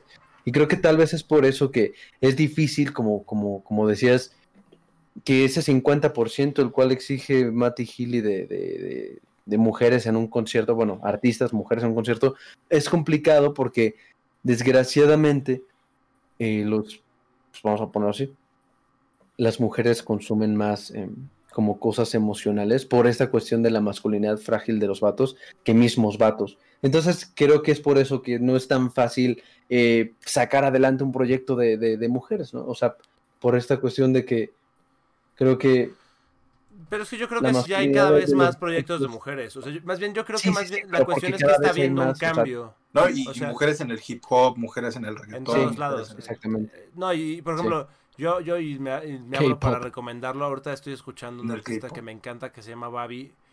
Y, y de verdad me doy cuenta, se lo comentaba a Mikis el otro día, que, que justamente cada día descubro más artistas mujeres que hacen música increíble. Así, entonces, creo que vamos por un buen camino y más bien hay que exigir, hay que descubrirlas. Creo que el camino es, eh, la, la verdadera no es exigir el 50% de artistas mujeres sin decir quiénes. ¿Sabes? Más bien, elige a una persona y di, güey, yo quiero escuchar a Babi y quiero que la traigan al Vive Latino. Pues no, pues ese güey chingar- incluso se impulsó a Pale Waves, güey. O sea, no es como que el güey se quede Sí, nada claro, más claro. exija así No, yo- sí. yo lo sé, El güey yo- está impulsando artistas, pero No. ¿qué pasa? No es lo También- mismo que él las impulse no hablo a que de- un vato, a que un mercadólogo diga, ¿sabes qué voy a invertir en este proyecto? O sea, no, no le estoy tirando una a Mati, sino cómo lo podemos hacer nosotros. este- Sí, no, exactamente. Es que una, repito, una cosa es que les des publicidad y otra cosa muy diferente es que realmente la gente esté consumiendo eso, ¿me entiendes? Ma- Mati Gili, Mati Gili tiene su poder y él sabrá cómo usarlo, pero el, eh, su poder de convocatoria y eh, pero ah, y por ejemplo puso a Pale Waves en mis playlists, ¿no? Y pues una banda que no voy a dejar de escuchar nunca. Hoy, escri- hoy estrenaron Y ahorita que actualmente que, que a Viva Dubi, que es también la... Viva de hecho, ellos son los de la canción de... eh, te- Don't stay eh, awake if you Mm. don't- Y, y también ellos abrieron su, su, su gira de la última, la que tuvieron, ya con el nuevo escenario, ya con todo eso, ellos fueron los, los, los abridores. Y digo, también creo que es parte de que, que apoya solo a, a, a su No, pero también, chido. pero también a No Rome y es un vato y eso está muy bien porque Ah, se, bueno. se- se siente se siente o sea se siente pues natural no es te apoyo porque eres mujer ni te apoyo porque no eres mujer Sí, es te no, apoyo natural. porque No, pues al- final es música, está ¿no? bien O sea, chido porque La música está Y- y chida. las y- J-Twins, güey. Lo último que han hecho las J-Twins, ¿las han visto? O sea, esas morras son estandarte de, de poder femenino ahorita, güey. Bien cabrón, güey. por qué no sé qué hagan Bien pero cabrón. Clairo también, güey. Claro, Fueron Mickey se murió. Mickey se murió. trabó, Sí. Perdió el pan. se salió. Se fue el pan, ¿ven? Siempre pierde. A ver, que. Y regresó el pan. Murió mi esta madre otra vez. Estábamos diciendo que murió el pan, güey, perdió. Se fue, güey. se salió, güey. No sé por qué. Bueno, Pan, patrocina. se cayó el sistema pa- quiero unas pantuflas. Bueno, este. Sí, que las J-Twins ahorita sí son un estandarte bien cabrón, que son re- embajadoras en las, no, creo que en las Naciones Unidas y son este también de YouTube, así de YouTube son como, no, de Instagram, de Instagram, de Instagram así son, güey, las J-Twins, güey, en Vogue, o sea, en muchas cosas. Y está bien chido, o sea, y, y las descubrimos por The 1975, güey. Y no cantan, pero bailan bien chido y va, es más, va más allá que solo baile. Eh, No, no, lo- no lo digo, no lo digo por como Mati, solamente comento como lo- los dos lados, ¿no? Porque Sí, claro, sí, sí, sí, a huevo. Sí, o sea, estoy de acuerdo, estoy de acuerdo y no con Mati y estoy de acuerdo y no con José Madero. O sea, Es que tampoco se trata de forzarlo, ¿me entiendes? Tampoco es como Sí, que... es porque, que porque exactamente, quedas peor luego. por eso, por eso, Exactamente, por eso, por eso Esta digo, inclusión forzada, güey, no... eh, es que por, por eso te, por eso te digo que, que creo yo que lo- la única cosa que podemos hacer en lugar de, de exigir como un, un porcentaje como tal es más bien siempre que se, siempre que se pregunte qué banda quieres elige a una banda a una artista que te guste una trata de, de no de no solamente pensar en recomendar a Random Bay yo sé que es inevitable pero también piensa en Ya una- José Madero, ¿no? ya- y no, José Madero, no, ese, no, no recomiendo. Güey, ya me, me- Ese- me ese, ese, ese güey con lo que tiene está bien. Nos imaginé en los Grammys así como cada quien hablando de un pedo bien personal acá y el Emanuel así mencionando y haciéndole publicidad al José Madero, güey. Esto- muchas gracias Como diría José Madero. ¿Sabes, ¿Sabes ahorita que estaba, estaba pensando? ¿Sabes cuál podría ser también otro factor? Y un, un factor que no, no es así tan de complejidad y tan... Que, que, o sea, estamos de acuerdo que, por ejemplo, digo, todos aquí lo vimos, el, el hecho de que, o sea, tal vez como que te juntes, con, o sea, que tus compas sean hombres, o sea, no, no que tengas tantos compas mujeres, tal vez ya, o sea, ya cuando entras a la universidad ya eres más maduro, ya, etcétera, ya se abre el mundo, ¿no? Pero cuando estás en la secu o cuando estás medio en la prepa, o sea, que, que te llevas tú con tu, o sea, los niños con las niñas, digo, las niñas con las niñas, los niños con los niños así. Quieras o no, creo que se da más fácil esto de, vamos a hacer una banda, ¿no? Con tus compas, ¿me explico? O, ah, sí, agarras la guitarra. Y, ah, es que voy a empezar a agarrar, ah, pues yo voy a agarrar los otros instrumentos. Sí. Entonces, creo que también eso es parte de que, de que a veces se haya bandas así como completamente de, de, hom- de- de hombres, ¿no? Sí, Que- que, no. pues, así, lo, así empezaron, ¿no? Así se empezó el grupo. Por ejemplo, si yo hubiera tenido una amiga, este, no sé, que tocara algún otro instrumento, o sea, y que me juntara con ella, diría, ay, pues tú vente, ¿no? O sea, ¿me explico? Pero pues yo no me juntaba tanto en, los momentos que yo estaba aprendiendo a tocar con, con, con, mujeres. Entonces creo que también ese, es un... Pues sí, genéricamente sí, o sea, estoy completamente de acuerdo, pero por ejemplo, eh, Emma y yo, que, a mi entendimiento, creo que Emma y yo somos más como de, o sea, sí nos llegamos a juntar mucho con, o sea, teníamos muchas amigas. Por ejemplo, yo, y, y tú estás- ya sé que estás hablando de la universidad, pero por ejemplo, yo, yo que fui en dos secundarias, en mi primer secundaria era como puros vatos, y en la otra eran puras morras, así, No, pero igual en la junté con secundaria. niñas. O sea, sí me juntaba y- con y- ajá, niños. justo, justo, justo, Ah, igual, y en la prepa igual puras niñas, güey, puras niñas siempre. Es que yo me Niños, yo en no. la secundaria tenía mi Pero banda no hiciste con una banda con vatos. tus amigas. Es, pero es No, que sí, porque no. no. tocaban. O sea, a mí me hubiera encantado que mi amiga Metzli cantara padrísimo y poder hacer unos duetos chidísimos, pero Metzli no cantaba ni madres. O sea, perdóname Metzli, pero no cantabas ni madres. Sí, y de hecho, de hecho sí llegué igual a, a conocer así como amigas que cantaban y les decía, güey, a huevo, ¿qué te vas a dedicar? Y me decían como, bueno, pues este, algo que no es la música, dije- yo así, chale. Sí. Sí. O sea, por ejemplo, eh, la, verdad es otros que- pedos.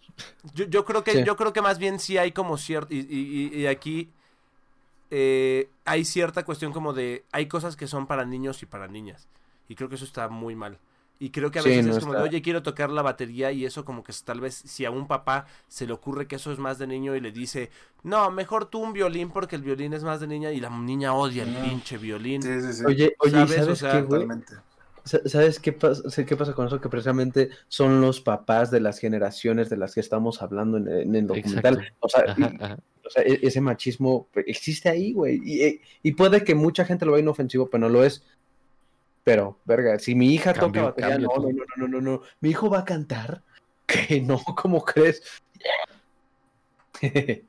Sí, La- totalmente. la- güey. las creencias de una generación son las expectativas de la otra, ¿no? Y se convierten en ciertos grilletes, creo.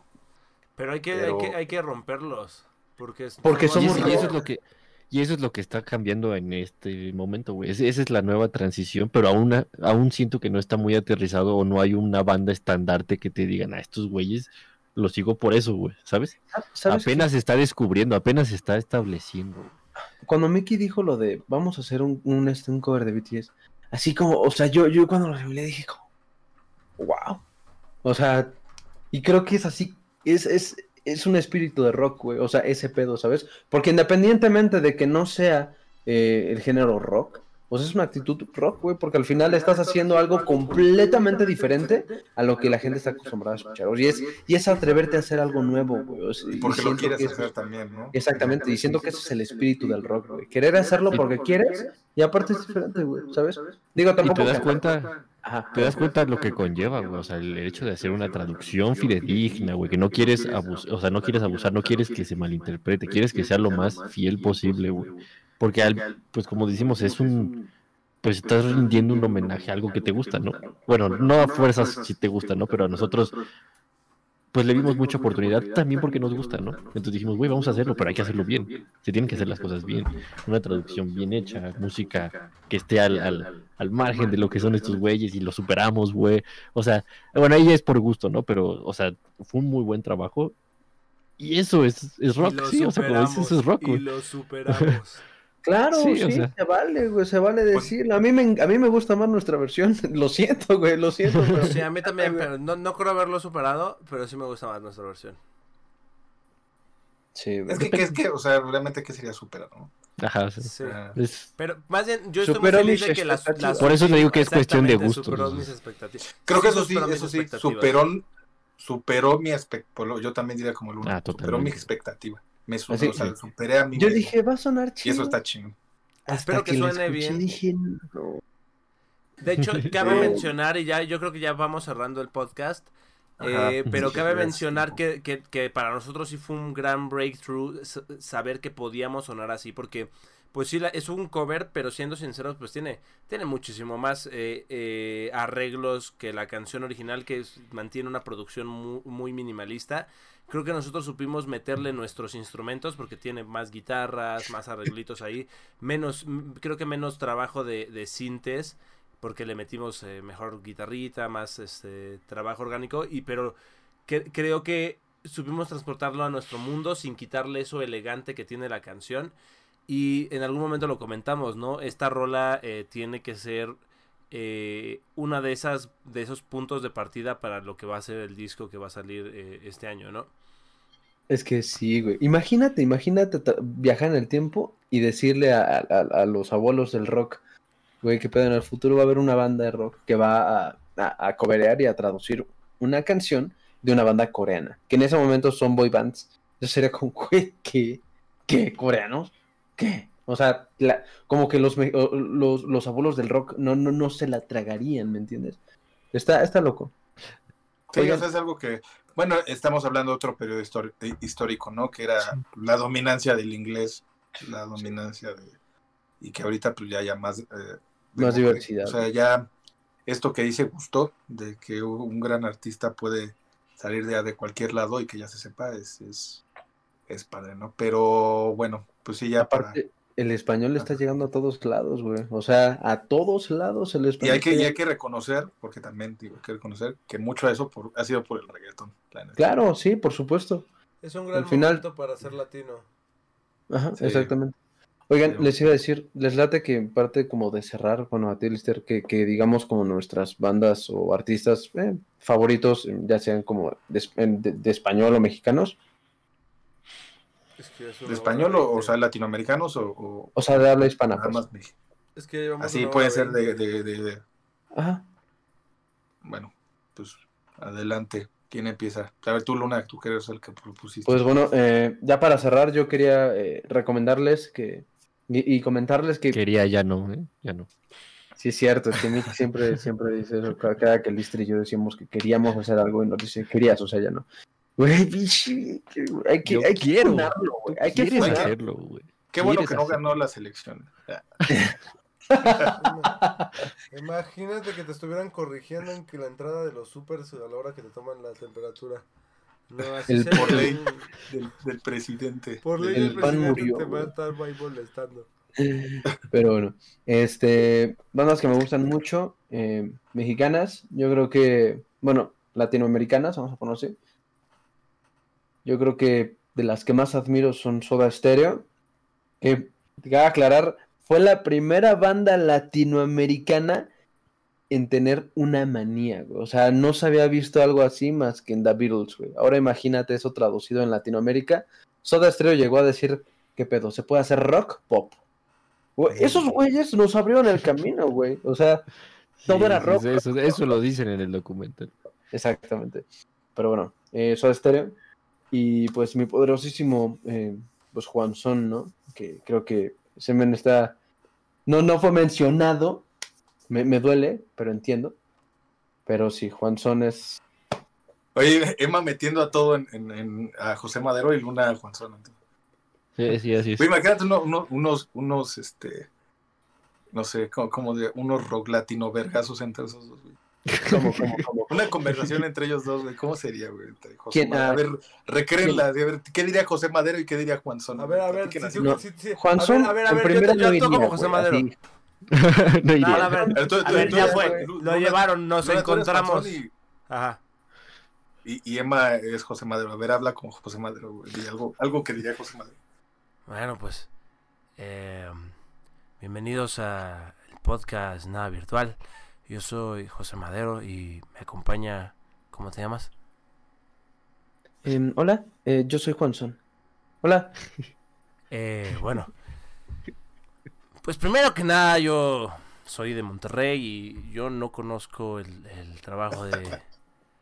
de. pues de Juan Son. Pero me han dicho que estás en, en Porter, ¿no? Estás en Porter. Eh, sí, Sí, me salí por temas, eh, pues, un poquito más personales. Pero. Pero ¿por qué hablas como, como puñetas, güey? ¿Por qué, por, por- ¿Perdón? por qué hablas así, güey?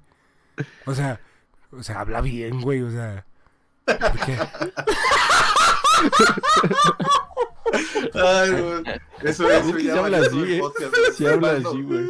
Adelante en este punto, no vean nada, lo demás no importa. Nada más el testimonio del, del papá de Mickey. Ya me di, ya me di cuenta que el, el- el acento norteño de ese güey sí está bien marcado. Horrible. ¿Por qué hablas así, güey? Pero, pero, o sea, si te soy bien sincero, güey, la neta, eh, es el, es el más, el más divertido de imitar, güey. Así, a mí me encanta. o sea, más cuando, cuando te juntas con un, re- con un regio, güey, se te pega en putiza, güey, así. Sí, sí. Y de repente empiezas a hablar, como con esta, saludos a. Fabi, la musa, Ya, cuando empezamos, cuando la escuchamos, de repente como que queríamos imitarle el, hola, Claro. compa. El, mi- Sí, el, sí, Mickey- el- y- el se le nota luego, luego que en cuanto habla con Fabi se le cambia. Mickey habla, Sí, no habla con Y Fabi. Lidia también. Ah, Pero Lidia no habla ¿de veras? norteño. ¿Esa es la primera? Ah, sí. No, sí, ese, ese es, pero es ¿Hay un acento en Campeche? Es campechano, Sí. mi carnal. ¿Quieres unos campechanos? Hasta hay unos taquitos, güey. ¿Quieres A campechanos ver, o quieres a partir, de, a partir de ahí dejó de ser Emanuel y empezó a ser José Madero. ¿De qué hablan, güey? Campe- yo, yo creo que sí. Si fuera un, un idioma el de Campeche sería campecheses, ¿no? Sería de campeches. Es que el güey inventa palabras, güey. Siempre inventa palabras. Así yo siempre digo, güey. A- no aparte, mames. para ellos no son los tacos de, de bistec, son los tacos. O, o no, no me acuerdo si son los de pastor. No, los de pastor son los de adobada y los de bistec son los de asada. Ok. Sí. A ver, por ejemplo, a ver, yo quiero saber los de Espérate, Mickey. pero no íbamos allá a cerrar el. Por eso los de eso Mickey no. y los de Lister, Ah, Rey. sí, ¿qué por eso pasó, es- ¿Qué pasó, Rey? Yo no nada tampoco. A ver, tú, Miki, ¿cuáles son tus bandas latinoamericanas favoritas? Mm, Pues mira, Panda, güey, Panda marcó mi vida. Sí. No, José Madero no, Panda. Panda ¿Por qué no lo marcó mi vida, así bien cabrón. Bien cañón, bien cañón. güey. La neta sí, sí debo decir que es de mis bandas que marcaron mi vida muy cañón. Qué hermoso. Ok, ya lo habías dicho. También voy a decir otra, voy a decir, pero voy a decir otras dos, voy a decir otras, déjame decir otras dos, que también han impactado chido. O sea, no tanto como Panda, pero que sí he dicho wow. Una es la Garfield. La Garfield me encanta, güey, lo que traen. Y siempre he hablado mucho de la Garfield. Y voy a seguir haciéndolo porque me encanta. Y Joliet. No, Joliet claro, güey. valió, o sea, Joliet, la Panda en el 2018 o 17, mexicana, 17. que 17, que más países extranjeros visitó, güey. De todas las bandas mexicanas, todas en absoluto, güey. Y fueron a Israel y fueron a Suiza, o sea, cosas bien chidas, ¿no? Y que conquistaron, güey, que tal vez llegaron a casas, güey. Sí, llegaban a casas, güey, con cinco personas, pero esas cinco personas conocían a Joliet, güey. Cinco suizos viendo a Joliet, güey. Estaba muy chido. Lástima lo de Fernando, pero pues bueno, ojalá y sigan y sigan rompiéndola como, como lo saben. Y es una escena nueva, o sea, es metal, metalcore mexicano. Bueno, no metalcore, es new, nu metal. Bueno, esos güeyes se dicen post todo, son post todo. Es, eh, Pero no son algo muy diferente. No son postamantes, güey. y sí, o sea, eh, también es ojo con esas nuevas generaciones. Creo que también podría marcar algo nuevo. A huevo, hermano. Ah, se me olvidó decir que hay fans. Y ya, ahora sí ya. Continúa, Lister.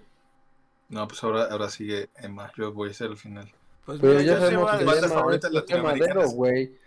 Bandas Pues- favoritas latinoamericanas sin decir José Madero. Pues Panda. No, pues mira, es que. Y ahí los voy a incluir, ¿no? Panda, José Madero, que yo digo que, que la neta es uno mismo, porque realmente sin, sin José Madero, pues Panda. Digo, with all due respect. Eh, pero sí, sería José Madero y yo creo que la otra banda que a mí me parece así, que hace joyas, joyas, verdaderas joyas. Ellos no hacen cualquier canción y la sacan. Ellos de verdad creo que, que hacen himnos de generaciones y que, es otra banda que no se mencionó porque es de la misma época, pero División Minúscula para mí es la otra banda, la otra banda mexicana que, que me parece así impresionante. Y de hecho yo creo que Panda es mejor porque mantiene un nivel de calidad para mí en sus canciones durante un chingo de discos y muchísimas canciones. Y José Madero aparte todavía tiene una carrera solista que también me encanta. Eh, por eso me gusta más, eh, podría decir que Panda me gusta más. pero creo que, creo que División Minúscula es, así canción por canción, es mejor banda. ¿Sabes? O sea, por ejemplo, eh, cada martes, o así, te voy a decir tres canciones que, que me pueden hacer llorar cualquier día. Sognaré, eh, Las luces de esta ciudad y cada martes. Y nada más por mencionar unas canciones que si tú pones en una peda de nuestra generación, así, llevan do- tres horas de reggaetón, porque es bien común, ¿no? Tres horas de reggaetón y de repente a alguien ya se le ocurrió poner algo de pop y de repente suena... ten, den, dereren, ten, der, y, y, y ahí ya voltearon todos los que veíamos MTV y decíamos... No mames, mi rola. Y ahí tienes ya toda la bandita cantando, güey. Y eso es, eso es la cosa que más extraño de salir de fiesta ahora que hay COVID. Es ese momento en el que alguien, alguien agarra el valor de poner Sognaré. Porque de- justamente después de eso alguien más va a decir, güey, después de esta pon las luces de esta ciudad. Y el güey del celular va a decir, va, va, va, va, va. Entonces siempre van juntas, güey. Siempre van Y juntas, ese se llama, güey. güey. Sí, y por lo general soy Oigan. yo o, o mi amiga Dani. Bueno, antes de que pases, Lister, es que ustedes dijeron cosas del por qué, güey, y yo nada más los dije así el chingadazo, güey. Entonces Sí, nada más cierto, quiero como decirlo el por qué, porque me siento, me siento poco fiel. Yo creo que Juanzón me gusta mucho porque lo conocí en una época en donde yo no sabía, en, en la secundaria yo no sabía cómo, cómo, ah, creo que les ha pasado a todos, no sienten a qué, a qué forma, no, no, no sienten que, form- que forman parte de algo, pues. Y, y Porter llega, eh, porque obviamente llegó Porter primero antes que Juanzón, y claro que me gusta Porter, pero Juanzón llega en un momento en el que, en el que yo creía que, que el rock, que, que para, que para tener buenos gustos musicales todo tenía que tener así guitarra eléctrica. Y yo creo que Juanzón llegó en el momento ideal para, para sacarme de eso, ¿no? Porque yo en secundaria, como creo que todos, hemos sido como de, sí, güey, si no es rock, si no suena la guitarra distorsionada, no lo escucho. Entonces, cuando empecé a escuchar a Juanzón como solista, creo que Juanzón me abrió la puerta así a, a- a- a mil cosas, güey. O sea, creo que incluso antes era una onda de, no, güey, si es pop no lo escucho, ¿no? Porque pues yo estaba bien, a mis 14 años era de, sí, sí, sí, sí, tiene que sonar Cory más. Taylor, güey". Cory Taylor, Cory Taylor. Sí, exactamente. Escuchaba Slipknot y a Corey Taylor y decía, sí, sí, sí. Y Juanzón llega así para decirme, güey, no todo, no toda la buena música tiene que tener guitarras este, eléctricas. Obviamente ya de ahí me fui como, como, como gordita en tobogán, eh, pues a escuchar todos los demás géneros. eh, y así. A Soda Stereo realmente no lo llevo escuchando tanto como a Juanzón, pero de hecho escucho a Soda Stereo solamente por, por uno de mis mejores amigos, que yo me decía, escucha Soda Stereo, yo era como Mickey, yo decía, "No, yo no Soda no ma". Hasta que me enseñó la canción de Trátame Suavemente, que creo que sie- creo que desde morro siempre ha sido como una cosa de, de sí, me gusta la poesía en las canciones, así. Y no, no todo siempre es poesía, ¿no? Entonces cuando escuché eso Stereo me dio una patada de lo que, pues de lo que realmente es poesía, ¿no? Digo, que quién es quién para decir qué es poesía y qué no. Pero él sí llegó como a marcar un wow. Creo que llevo escuchando a Soda Stereo re- como cuatro años, cinco años, y, y la verdad es que no, no me arrepiento de nada. Creo que son de las, de las dos influencias y de mis dos bandas o artistas eh, favoritos en, en español que más, más me han marcado y más me gustan. Y ya, eso es todo. Más listo. Así yo estoy intrigado con Lister, güey. ¿Qué va a decir?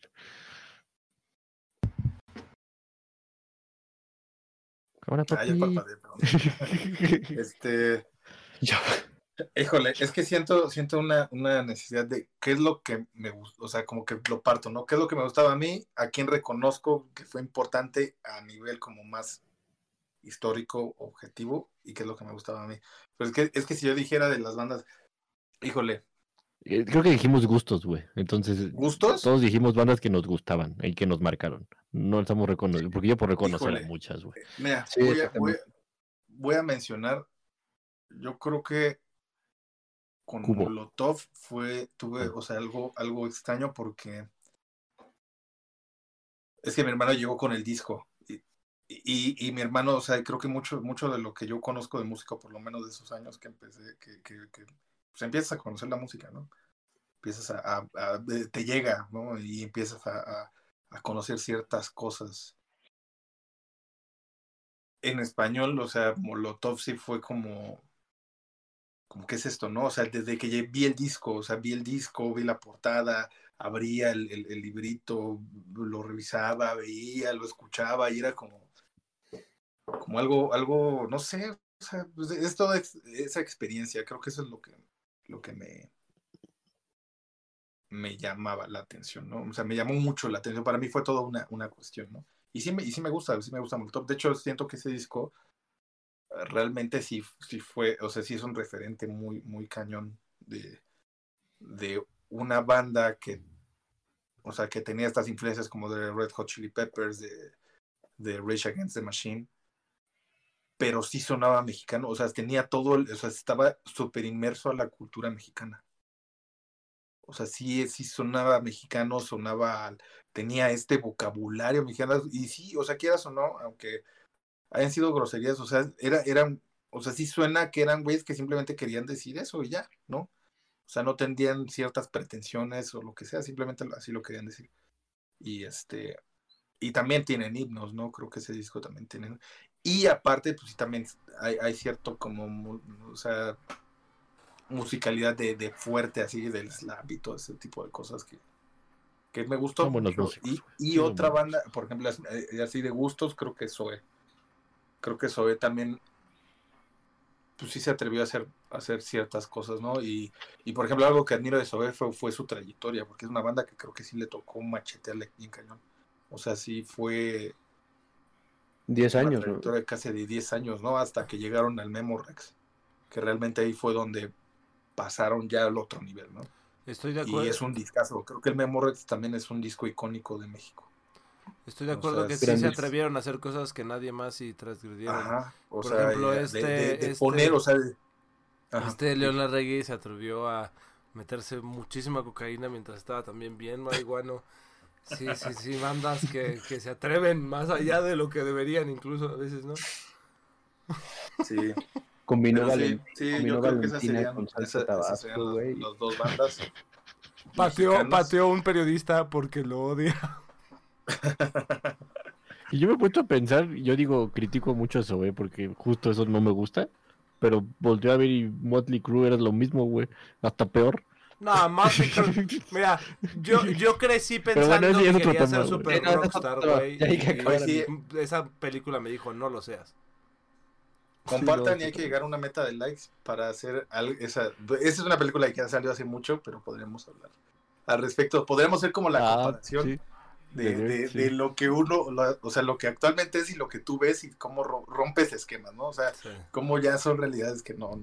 Muy difícil van a ¿Sabes pasar, qué? ¿no? Pero- Tipo, tipo, por ejemplo, casos de, de rockstarismo de, de, de artistas como Justin Bieber, este, o sea, como gente así, y compararlo con lo que hizo Motley Crue, algo así, ¿sabes?